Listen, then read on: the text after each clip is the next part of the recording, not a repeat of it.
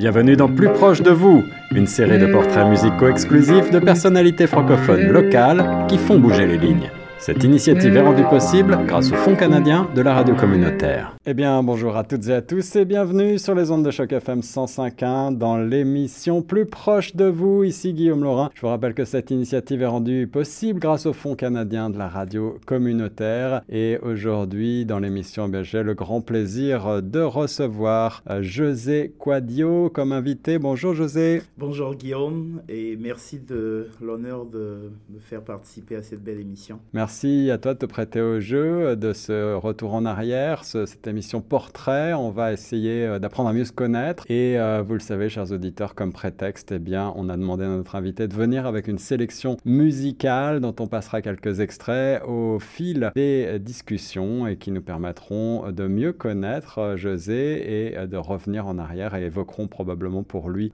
certains moments de sa, de sa vie. et puis on a une sélection assez éclectique là, donc ça me fait plaisir parlera évidemment un petit peu de musique euh, autour de ces sélections-là. José, eh bien, revenons euh, au tout début, si tu veux bien. Euh, présente-toi pour nous en quelques mots. Qui es-tu et, d'où viens-tu? Où est-ce que tu es né? Où est-ce que tu as grandi? Alors, merci Guillaume. Tu as parlé de sélection musicale. Moi, je me disais que tu allais chanter. C'est...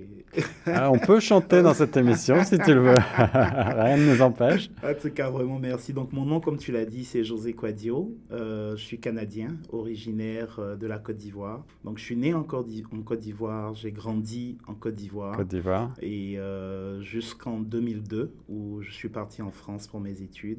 Et en 2010, je suis venu au Canada euh, pour poursuivre ma carrière ici. Mais je sais que durant l'émission, on aura le temps d'aller dans tous ces petits détails. Donc, je suis de, sur le, le, côté personnel, je suis marié, père de cinq enfants.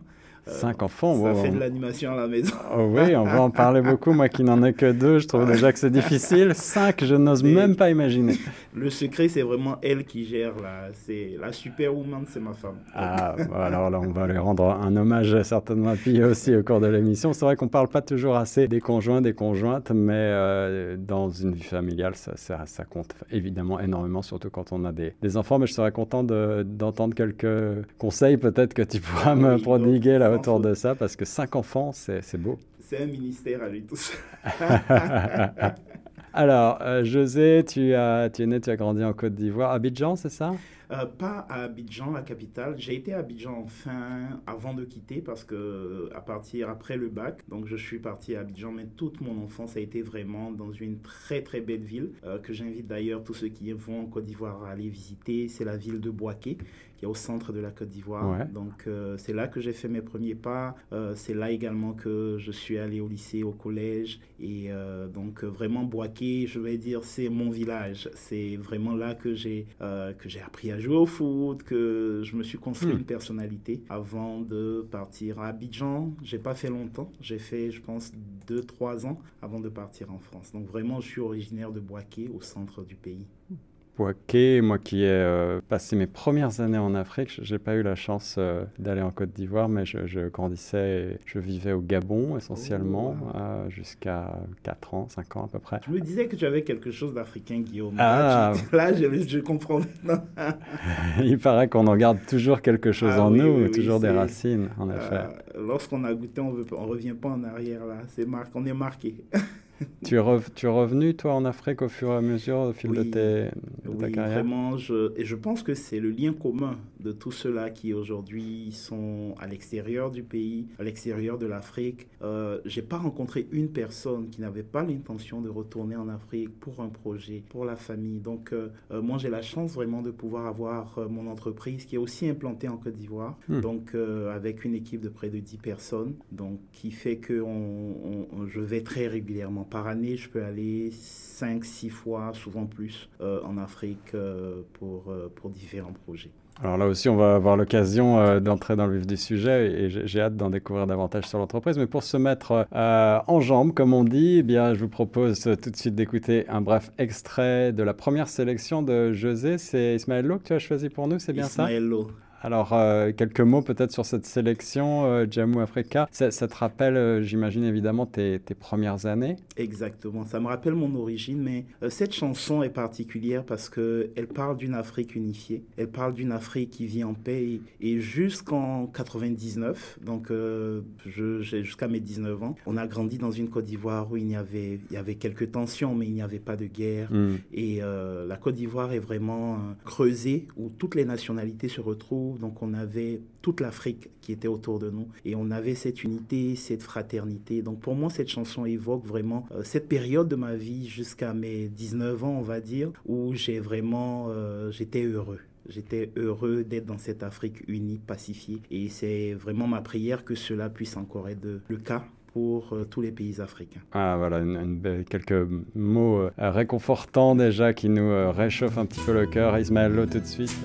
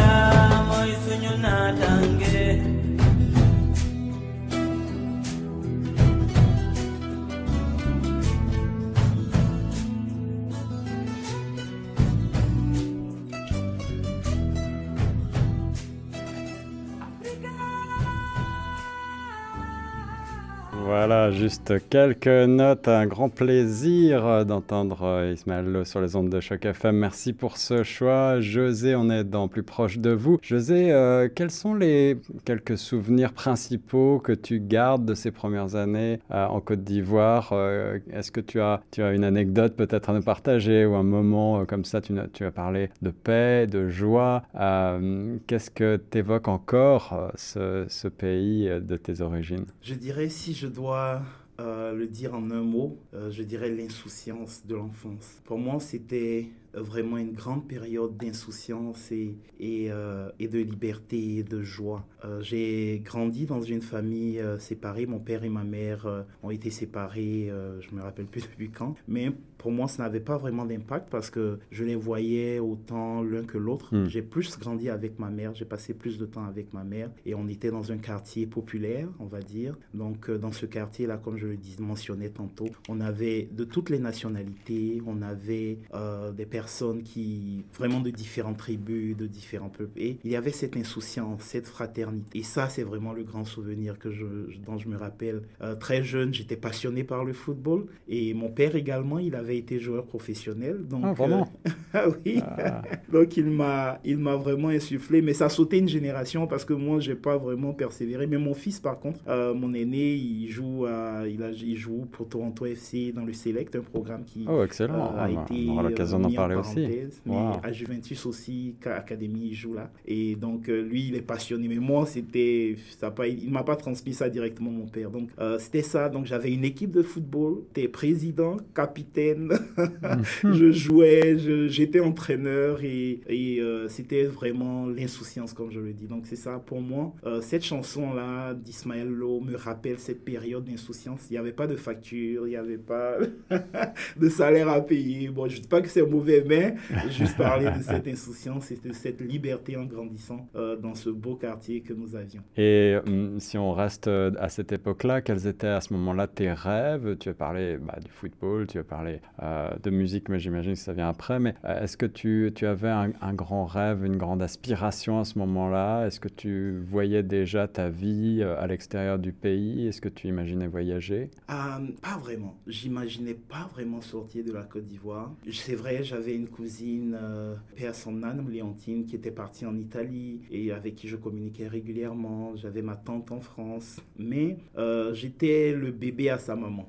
j'étais dans euh, ma mère, euh, elle est tout pour moi et j'étais vraiment accroché à elle. Donc je m'imaginais travailler dans la ville. J'étais passionné quand même par les finances parce que je me rappelle qu'un jour, je l'ai accompagné à aller à la banque et puis j'ai vu un banquier bien habillé dans son bureau climatisé. J'ai dit à ma mère, je veux devenir banquier. Hmm. Donc c'était un peu hmm. l'aspiration. Mais en grandissant, euh, je, je, suis passé à autre chose. Mais c'était, si je me rappelle un peu de mes objectifs à cette époque de ma vie, c'était vraiment ça. Mais aujourd'hui, tu es un entrepreneur euh, à succès, on y reviendra. Et donc, il y avait peut-être déjà quand même cette, euh, cette fibre-là dès l'origine. Tu as mentionné ta, ta, mère également. Tu n'as pas parlé de tes frères et sœurs. Est-ce que tu en avais? Que tu Oui, j'ai une sœur, une grande sœur, Sandrine, que je salue au passage. Et mais ce qui était beau, c'est que euh, moi, dans mon ethnie, le terme cousin n'existe pas. Cousin, cousine n'existe pas. On les appelle frères et sœurs. Donc, hmm, euh, hmm. Euh, j'ai grandi dans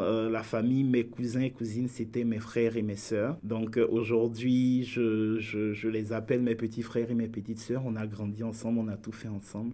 donc, donc c'est ça. Donc, mais de sang, j'ai une sœur qui est en ce moment en Côte d'Ivoire. Et, et, par contre, j'ai des cousins et cousines que je considère comme mes frères et sœurs avec qui j'ai grandi et que je salue au passage. Il y en a à Ottawa, à Gatineau et d'autres en, Afrique. Donc, euh, alors, je, saute entre guillemets du coq à mais c'est quand même relié. Euh, la, diaspora ivoirienne, elle est présente euh, à Toronto et au Canada plus généralement. Tu parles de Ottawa, Gatineau. Est-ce qu'il y, a une grande, euh, une grande population? Je n'ai pas, pas le souvenir d'avoir rencontré beaucoup de ressortissants ivoiriens encore. Oui, il y a quand même une grosse communauté ivoirienne, ivoirienne au Canada. Là, je suis bénévole pour une association ivoirienne qui s'appelle Aquaba Community. Ah oui. Et euh, ils font un travail extraordinaire. Ils ont le projet de relier la diaspora et le pays. Donc ça fait que l'année dernière, avec le ministère de l'immigration, ils ont pris des entreprises ici et ils sont partis à Abidjan euh, pour faire du recrutement, mais également pour parler, euh, pour voir les potentialités d'échange entre le Canada et la Côte d'Ivoire. Et je pense que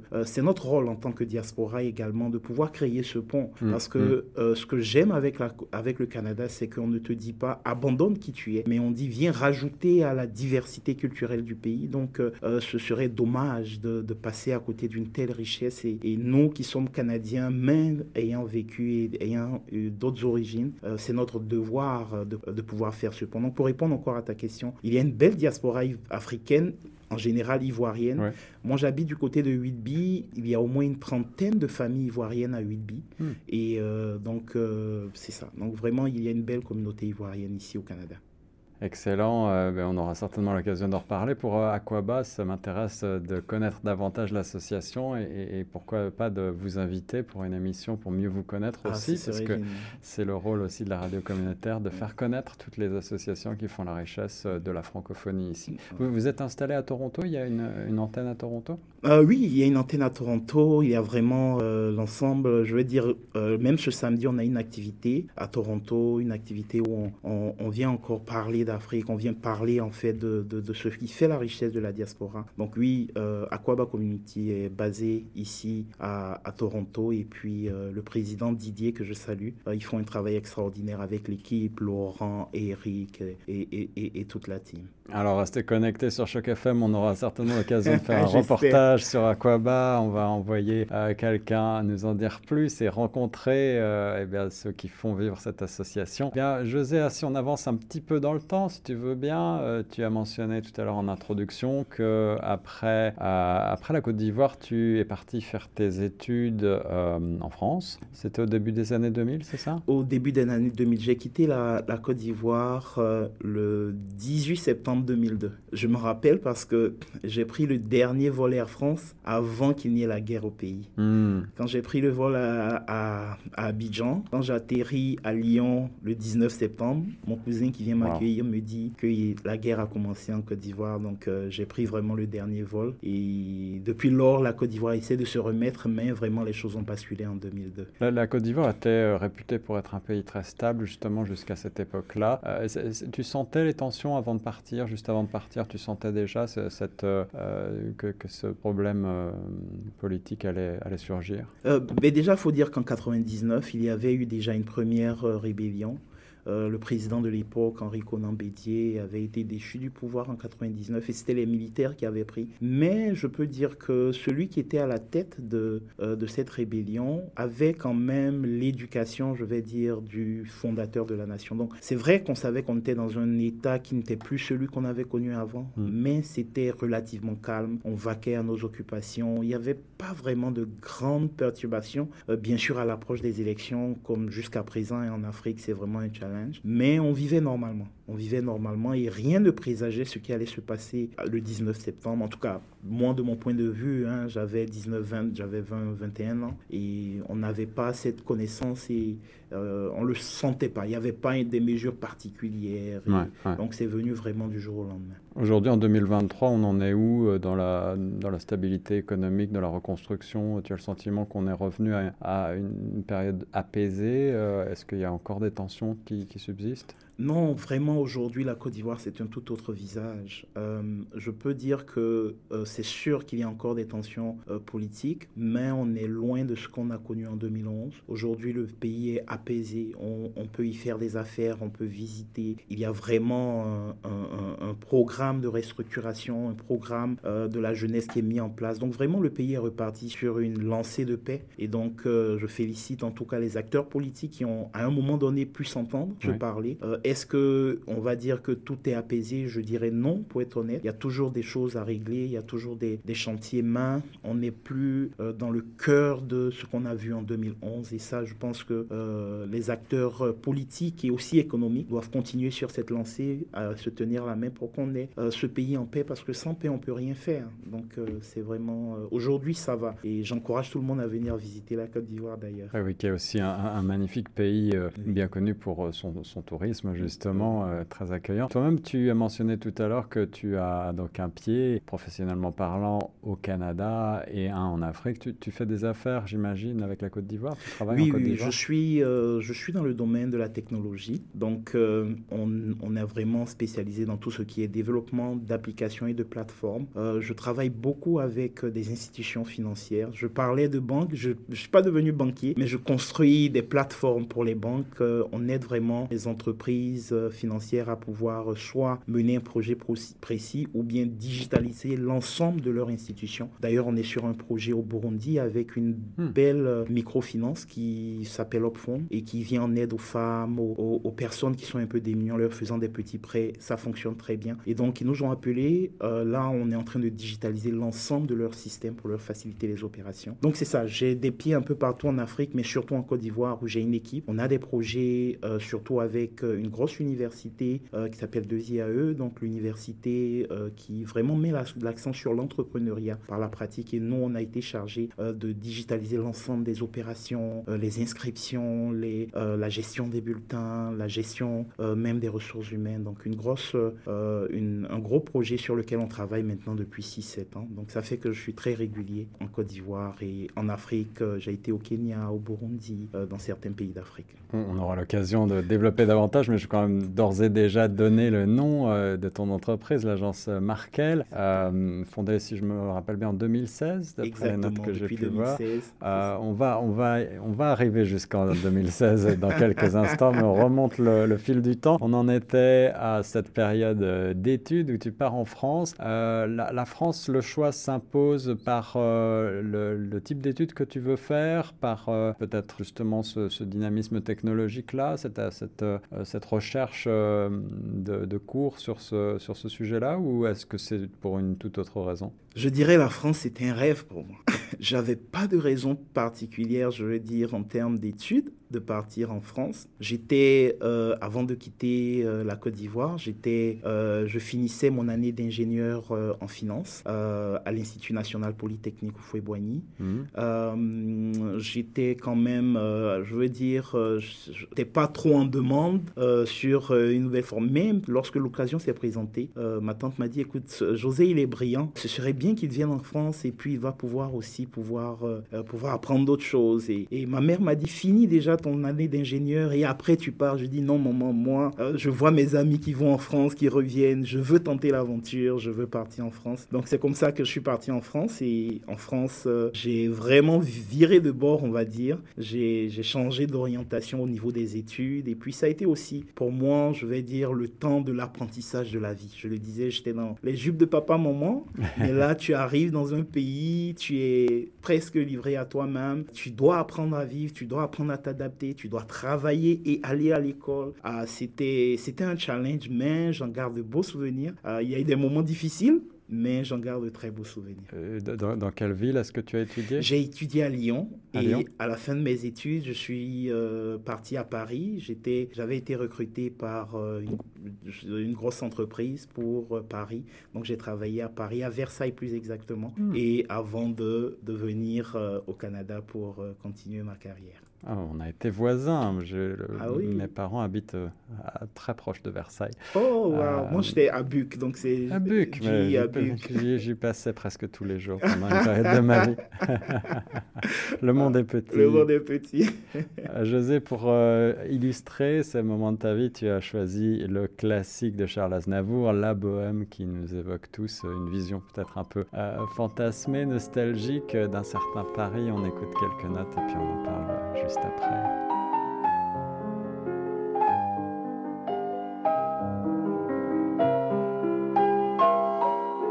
Je vous parle d'un temps que les moins de 20 ans ne peuvent pas connaître. Montmartre en ce temps-là accrochait ses lilas jusque sous nos fenêtres et si l'humble garni qui nous servait de nid ne payait pas de mine. C'est là qu'on qui criais famine et toi qui posais nu. La bohème,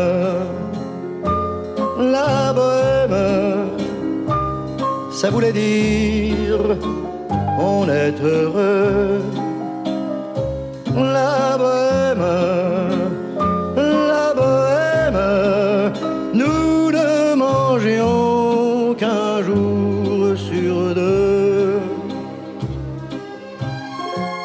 café voisin, nous étions quelques-uns qui attendions la gloire.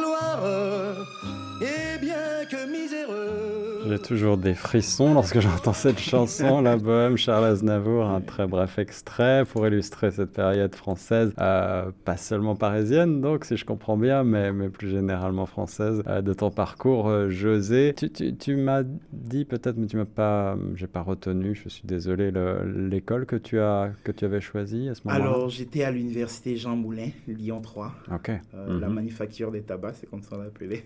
Eh oui. Donc c'est là que j'ai fait, euh, j'ai passé, euh, je pense, 6 ou 7 ans là. Je suis arrivé en 2002, je suis reparti en 2010, donc euh, presque 8 ans donc, que j'ai fait à la manufacture des tabacs. Quel, quel souvenir, quelles anecdotes là encore tu gardes de ce, de ce moment d'apprentissage dans un pays donc nouveau, dans cette situation de déracinement que on connaît presque tous ici au Canada lorsqu'on arrive nous aussi, que ce soit pour des études ou pour le, pour le travail. Tu disais des moments difficiles et des moments de joie aussi Oui, je dirais vraiment c'était ça, c'était vraiment le mix entre les moments difficiles et les moments de joie. Pour parler des moments difficiles, je devrais dire, euh, c'était le changement d'abord d'environnement le changement d'environnement et le changement de réalité. Parce que en Côte d'Ivoire, j'avais pas besoin de travailler pour aller à l'école, mais là, je devais travailler, euh, aller à l'école, donc suivre les cours. Donc les, les, deux, trois premières années ont été très difficiles, scolairement parlant. Euh, je suis parti pour faire de l'expertise comptable, euh, mais c'était vraiment très difficile. Et après, j'ai viré pour aller faire de la finance, mais en sciences politiques. Donc, donc c'est ça. Donc les moments difficiles, c'était en, en Côte d'Ivoire, on a un mot. Je vais t'apprendre un mot, Guillaume ce mot s'appelle, on, dit en Côte d'Ivoire, les Jossi. Les Jossi Jossi. Jossi, oh, j'adore apprendre de nouveaux mots. Alors, eh, qu'est-ce qu'on qu'est-ce qu'on entend par là exactement, José? Alors, les Jossi, c'est les petits boulots. Les petits boulots. Les petits boulots qu'on fait pour, euh, pour subvenir à ses besoins. Donc, je devais faire des Jossi.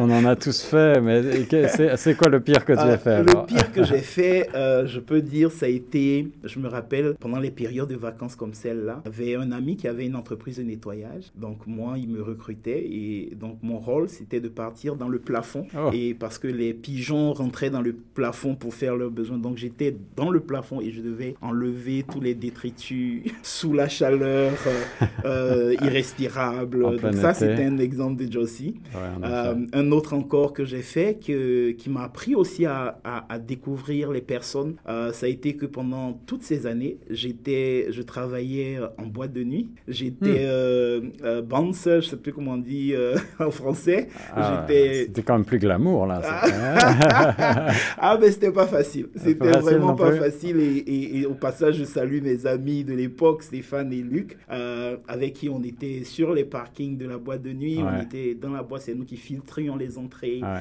Ah, donc tous les week-ends, je me retrouvais, je partais vers la Suisse. Euh, la boîte était, la boîte de nuit était vers la Suisse, donc on roulait Ah, de vraiment. Lyon presque une heure euh, tous les soirs, tous les week-ends pour aller travailler là-bas, juste de quoi avoir, euh, euh, de quoi nécessaire pour pouvoir euh, payer les études et puis euh, subvenir aux besoins. Euh, mais un Genève, vous étiez à Genève? Non, pas à Genève, on était avant la frontière. On était, Hmm. euh, je me rappelle plus du nom de la ville, euh, mais c'était l'une des plus grandes boîtes de nuit de France à l'époque. hein. Hmm. Euh, je pense que ça n'existe plus maintenant. Peut-être Annecy ou peut-être euh, Oui, une, ville comme ça, une ville balnéaire avec la- des, oui, des lacs cas, aussi. on était, Ouais.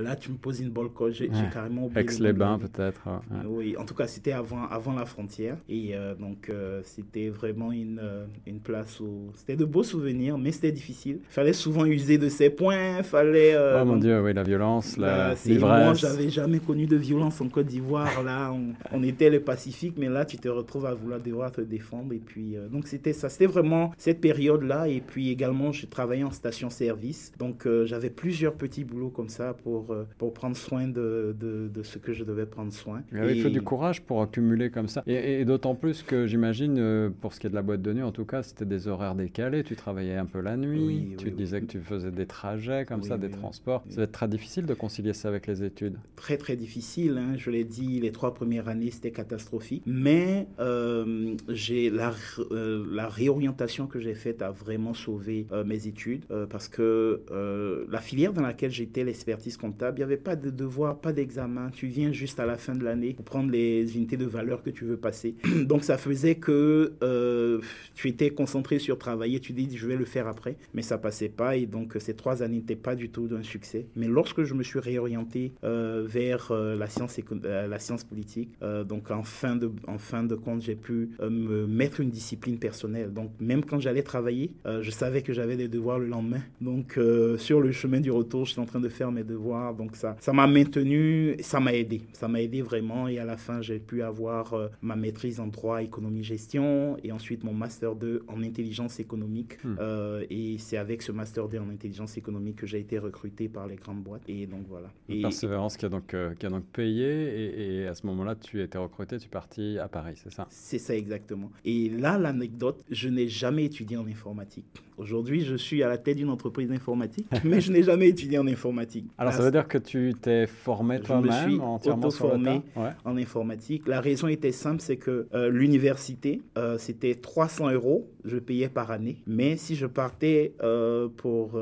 étudier en informatique, ça devait être quelque chose comme euh, 4 ou 5 000 euros. Je n'avais Hmm. pas ces moyens. Donc du coup, je travaillais à la station de service et puis on avait des magazines à la station-service et dont un magazine ordinateur PC et donc ils avaient tout le temps des CD qu'ils mettaient dedans pour des programmes à installer pour apprendre le Linux pour apprendre comment faire un site internet donc c'est comme ça que chaque jour je prenais un magazine quand je travaillais. Je travaillais de nuit aussi euh, à la station. Donc je prenais les magazines, je partais à la maison. Bon vraiment qu'on me pardonne, il y a quelques magazines que je n'avais pas payés, mais ils nous donnaient cette possibilité de le prendre et de le ramener après. Je pense Donc que euh, je pense que tu t'es pardonné de sous les ponts.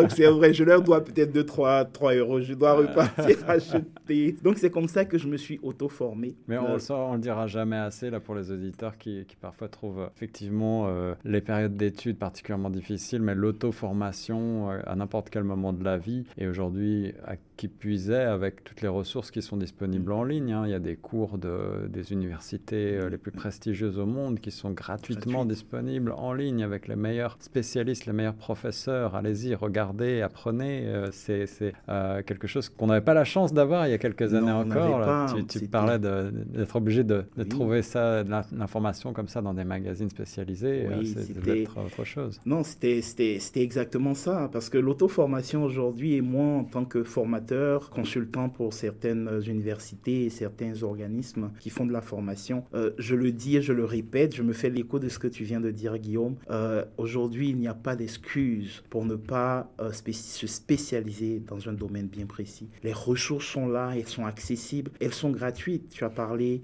des ressources des grandes universités. Avant, c'était impensable de se dire qu'on allait prendre un cours d'Harvard ou de MIT, mais aujourd'hui, on peut le prendre facilement sur ces plateformes-là et gratuitement et avoir des certifications et pouvoir valider. Donc, c'est juste la volonté qu'il faut. Nous, à notre époque, euh, je parle vraiment des années 2000, en informatique, il n'y avait pas grand-chose. Par contre, il y avait un site qui avait émergé et qui m'a beaucoup aidé. Euh, il n'a plus le nom de ce, de, mais c'est un site qui, ça s'appelait à l'époque le site du zéro. Et donc, c'est là-dessus, avec Mathieu Nebra, euh, c'est là-dessus que je suis allé prendre mais comment le C, les langages de programmation, comment arriver à, coder une page web, hmm. comment arriver à mettre des balises. Donc, petit à petit, c'est comme ça que je me suis formé. Donc, oui, c'est ça. Donc, vraiment, juste me faire l'écho de ce que tu dis. Allez-y, formez-vous. Vous aimez un domaine, il y a des ressources, poussées, et puis vous allez devenir un expert de ce domaine.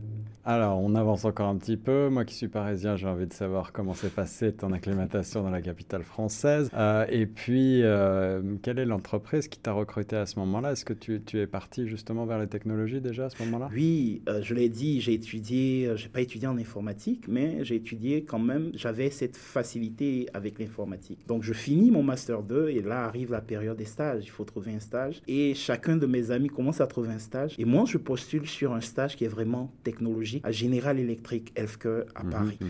Euh, j'ai pas le background technique, mais j'ai la bagou et puis j'ai une confiance en moi. Donc j'arrive à l'entretien et on me pose la question est-ce que tu as déjà fait de la programmation VBA Je savais ce que c'était, j'avais fait des petites choses dessus dans mes recherches et je dis oui, je sais, je, sais. Et ils sont convaincus, en tout cas, euh, celui qui me, me recrute, il est convaincu. Il allait au bluff. Et vraiment au bluff. Et c'était très élitiste. Pour rentrer à GE, c'était très élitiste. C'est une des compagnies qui est réputée, si je ne m'abuse, pour être les plus, euh, en effet, les plus élitistes, les plus difficiles, avec un, des méthodes de management qui parfois été un peu décriées aussi. Exactement. C'était, c'était pas, c'était pas. La preuve, j'étais peut-être le seul ou en tête deux qui venait de l'université. Tout le reste, ils venaient d'écoles de, commerce et d'écoles. Donc, euh, j'étais euh, l'exception qui confirmait la règle, va dire. Donc, j'arrive. Et, quelle, quelle est l'acclimatation? Est-ce que c'est dur les premiers mois, les premières semaines? J'arrive les premiers jours et on me dit voici le code sur lequel tu vas travailler parce que j'étais en charge de la gestion euh, de, du stock des,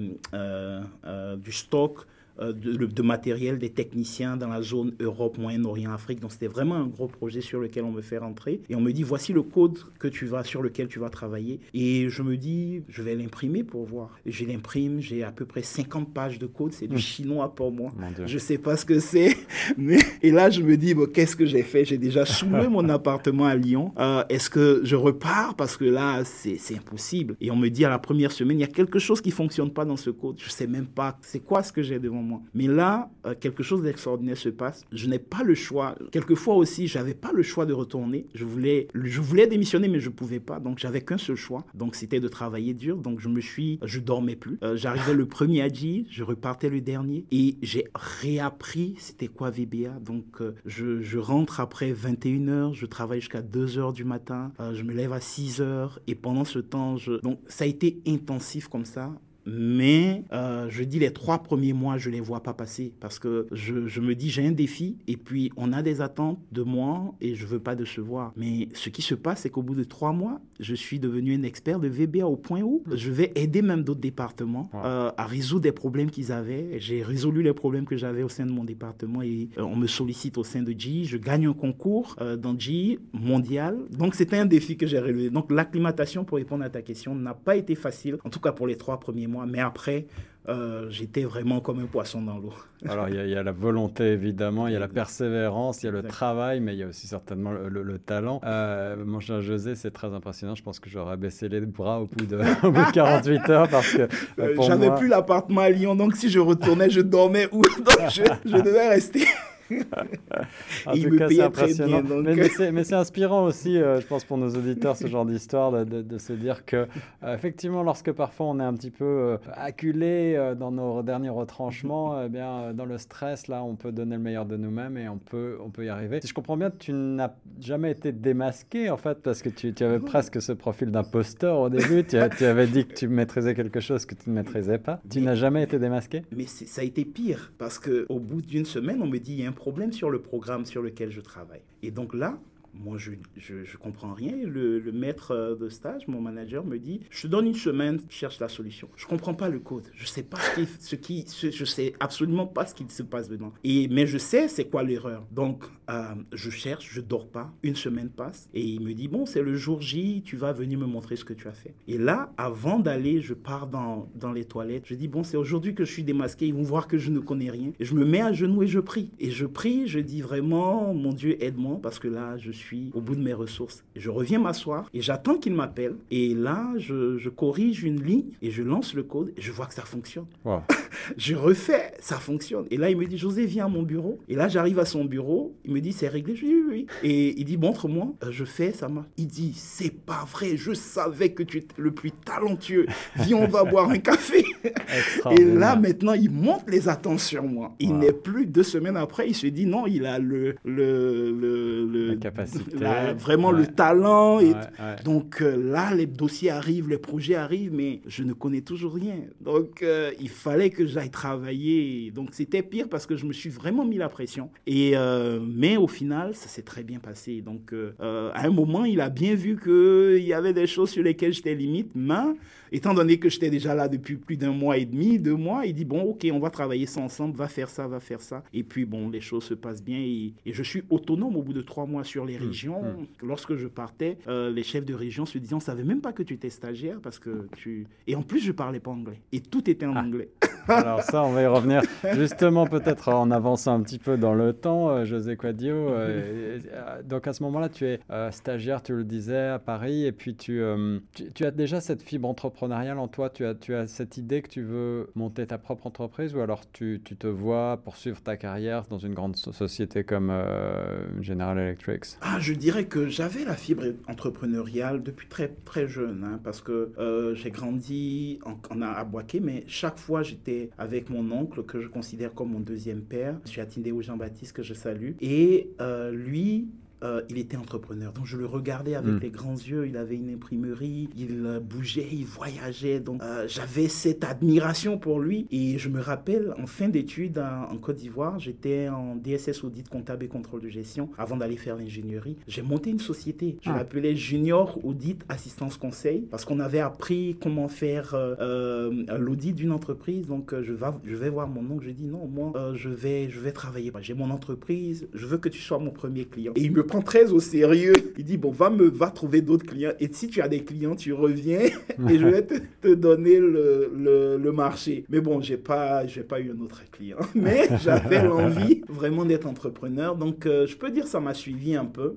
Mais en France, je n'avais pas vraiment les capacités de pouvoir me lancer. Mais j'avais cette fibre entrepreneuriale. Et je rejoins, euh, je pense, euh, en 2006-2007, une association, les 10 000 entrepreneurs. C'était une association, deux associations en fait que je rejoins. Et donc, cette association 10 000 entrepreneurs met en avant. Donc, j'allais dans des écoles françaises pour parler d'entrepreneuriat. il y a une autre association, l'association des clubs entrepreneurs de la francophonie, basée en ce moment à Québec, à Drummondville plus exactement, euh, qui ouvre une antenne en France. Et donc, à la fin, je viens au Canada grâce à, cette association. Donc là, encore une fois, je viens parler d'entrepreneuriat à l'université. J'incite les personnes à, entreprendre et je commence à monter des petits projets. Donc, j'ai toujours eu, euh, en parallèle de ce que je faisais, l'envie de me lancer par moi-même et d'être entrepreneur, mais les réalités financières faisaient que, et en plus le fait de vouloir gagner aussi de l'expérience, que je travaillais dans des entreprises. Et d'où est venue alors l'idée de t'expatrier de nouveau, cette fois pour venir euh, ici au Canada? Est-ce que tu es venu d'abord à Toronto directement, malgré le handicap de la langue que tu as mentionné tout à l'heure, ou est-ce que tu es passé, comme beaucoup d'entre nous, euh, par euh, la case Québec-Montréal? Ah, Je suis comme toi.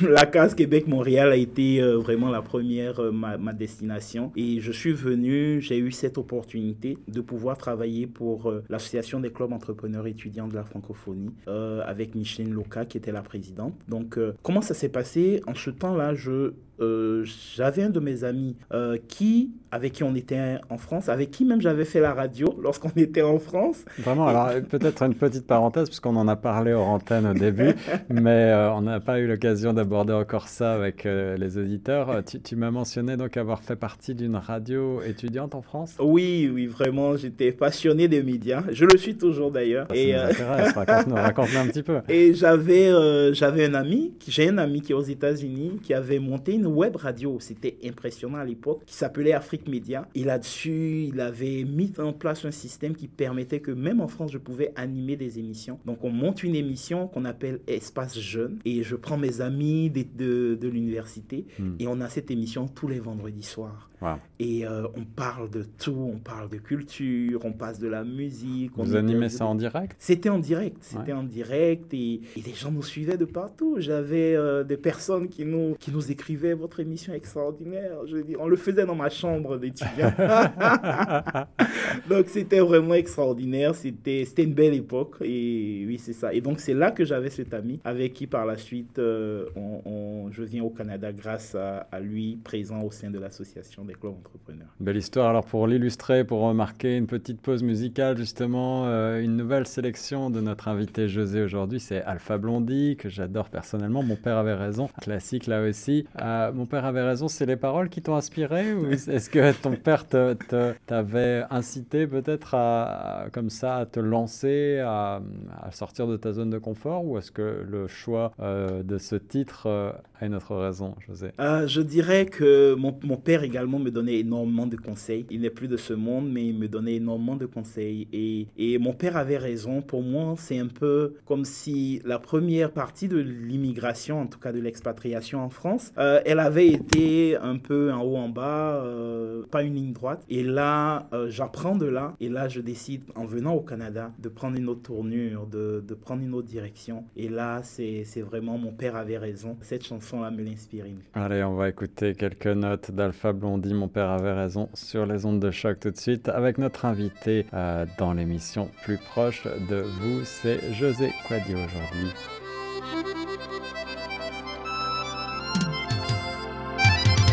Mon père avait. La vie est un combat. Ma maman avait raison. Il ne faut jamais, jamais baisser les bras. Mon père avait raison. La vie combat. Il ne faut jamais, jamais baisser les bras. Les tentations et les provocations sont des pots de banane sur ma route. Humiliation et tribulations, funeste équation. Les tentations et les provocations sont des pots de banane sur ma route. Humiliation et tribulations funeste équation.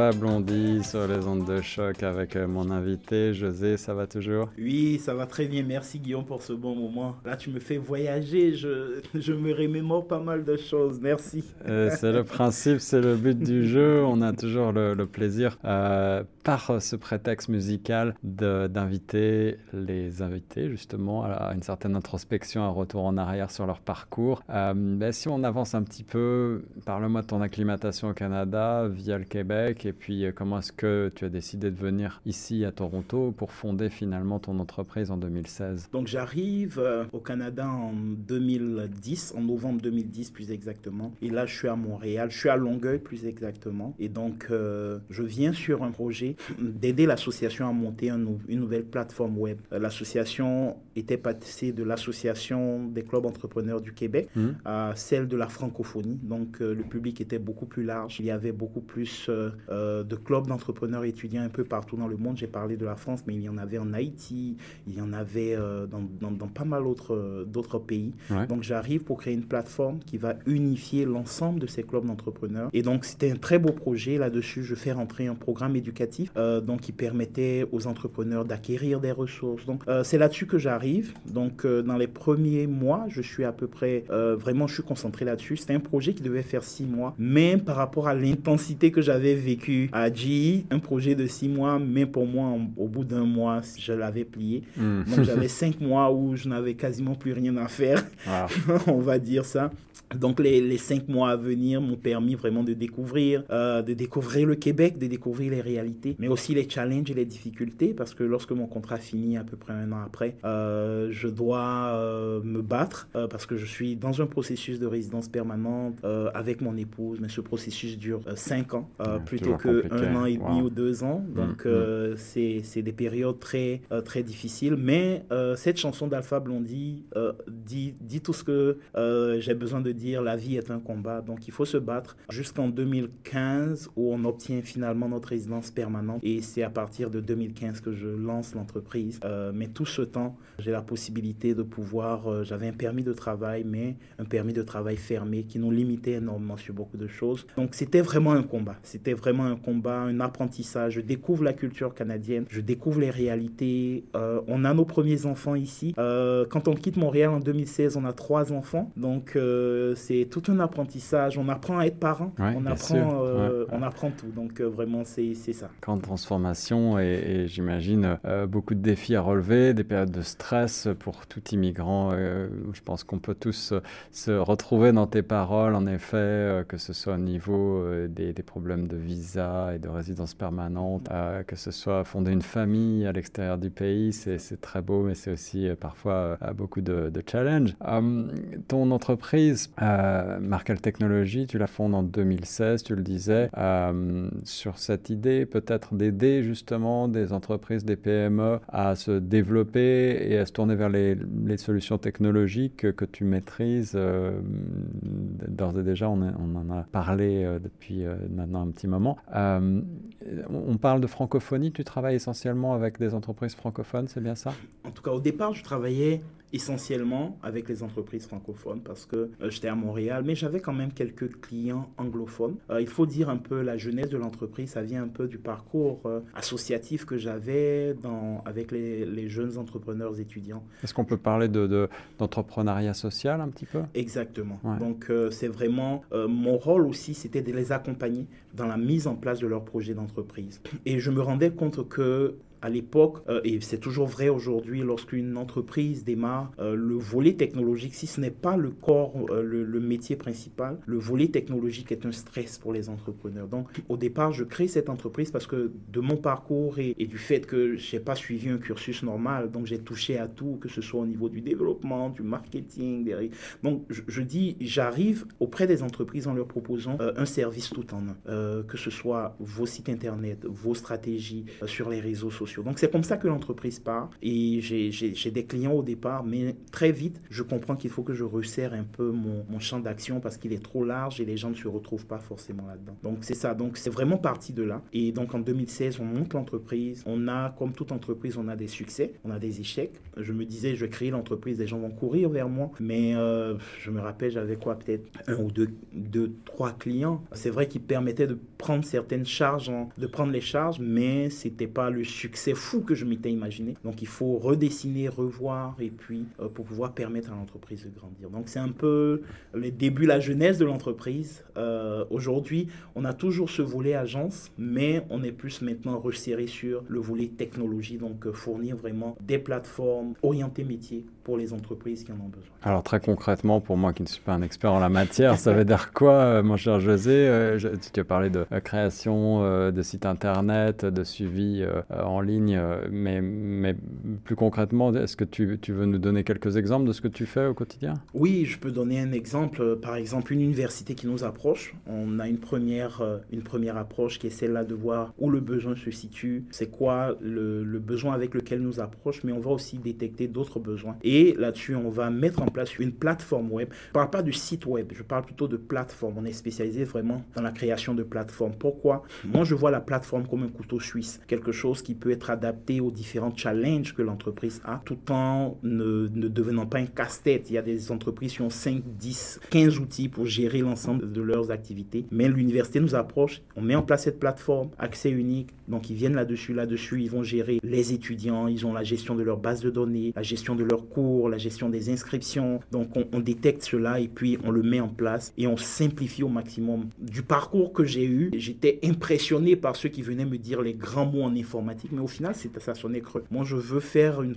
quand je travaille pour une plateforme, il faut que euh, n'importe qui dans l'entreprise, qu'il ait un niveau informatique ou pas, puisse le comprendre et pouvoir travailler avec. La même chose on fait pour les banques, c'est la même chose on fait pour euh, des entreprises, et, donc c'est ça. Donc vraiment identifier le besoin et puis fournir euh, la solution adéquate. On a aussi une branche qui gère les réseaux sociaux, donc on a vraiment, mais c'est vraiment détaché. On prend en compte l'ensemble des, de tout ce qui est réseaux sociaux, publications sur les sites internet. Donc ça, c'est autre chose aussi qu'on fait. Une approche numérique personnalisée, ça me parle et je pense que ça parlera à beaucoup d'entrepreneurs, de, euh, de, directeurs d'entreprise. Euh, mon cher José, où est-ce qu'on retrouve plus de détails pour euh, connaître davantage ce que vous faites à Markel Technologies? Alors, notre site internet, donc c'est Markel, M-A-R-K el du milieu tech, T-E-C-H.com, donc markel-tech.com. Donc, euh, on est ici à Toronto, je suis joignable, on peut nous contacter directement depuis le site internet et puis euh, on, va, on va accompagner les entreprises qui en ont besoin le plus. Markel Technologies, euh, tu n'as pas mentionné la raison de, du, du, nom Markel, est-ce que ça a une signification particulière? Oui, mais en fait,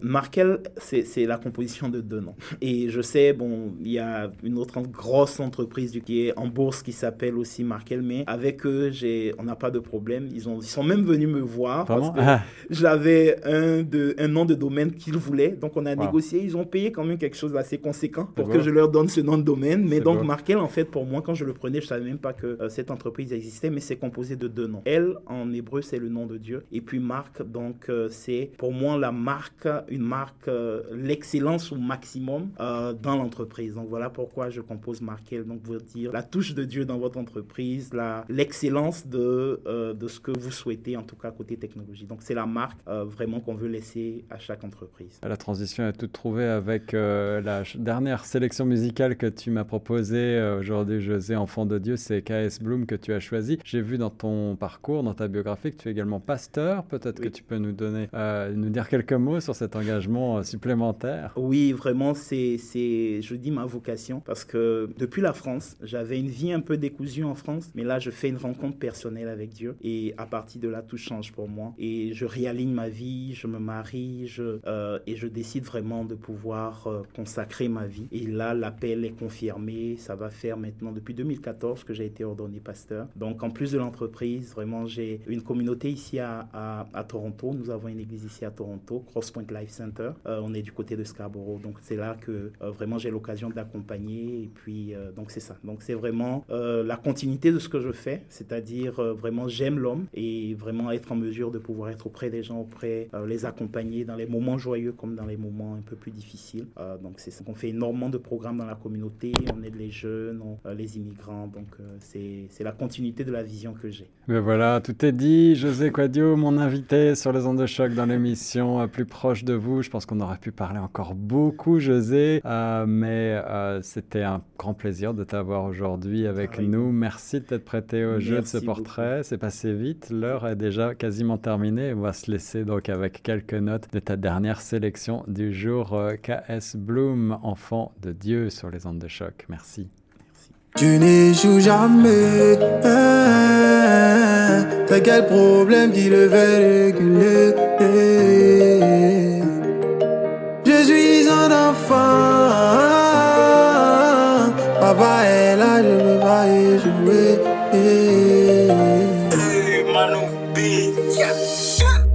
Dieu n'échoue jamais. Hein, c'est quel problème qui le fait reculer?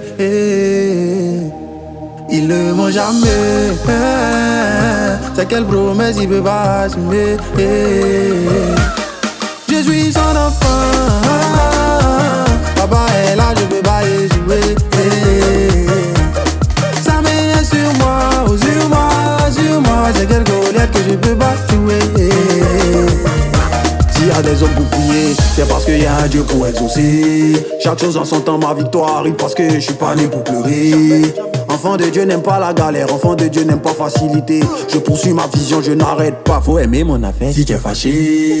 Quand travail est semé, c'est succès en moi sonne. Le Saint-Esprit m'a touché oh, pour gagner les nations.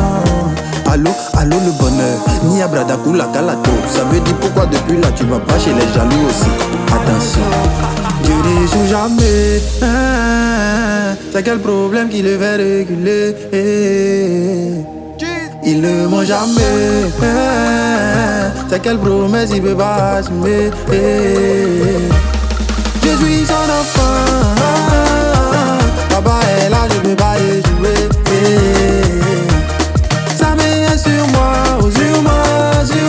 Quelle colère que je peux pas jouer. Oh, les gens sont méchants. Nous les enfants de Dieu, ils aiment quand on n'a pas d'argent. Mais ils ont vécu. Pour réussir, faut être têtu. Moi aussi, je vais payer ma voiture. Je sais qui je suis, donc je m'inquiète plus.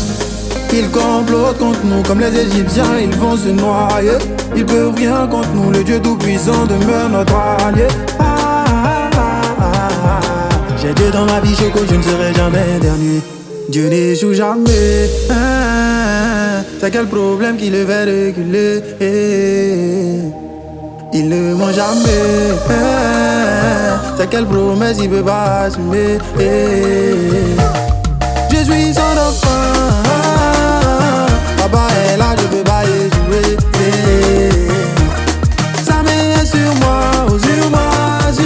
C'est colère que je peux pas jouer Attendez, attendez, attendez. Ok, ok. Ok, doucement, ok, doucement, doucement, doucement, doucement, ok.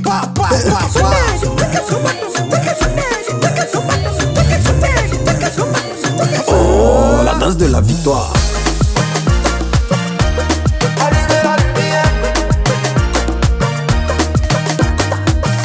Si problème vient crier sur toi, rappelle-lui qui est ton papa. Enfant de Dieu ne père en bas. Jeez.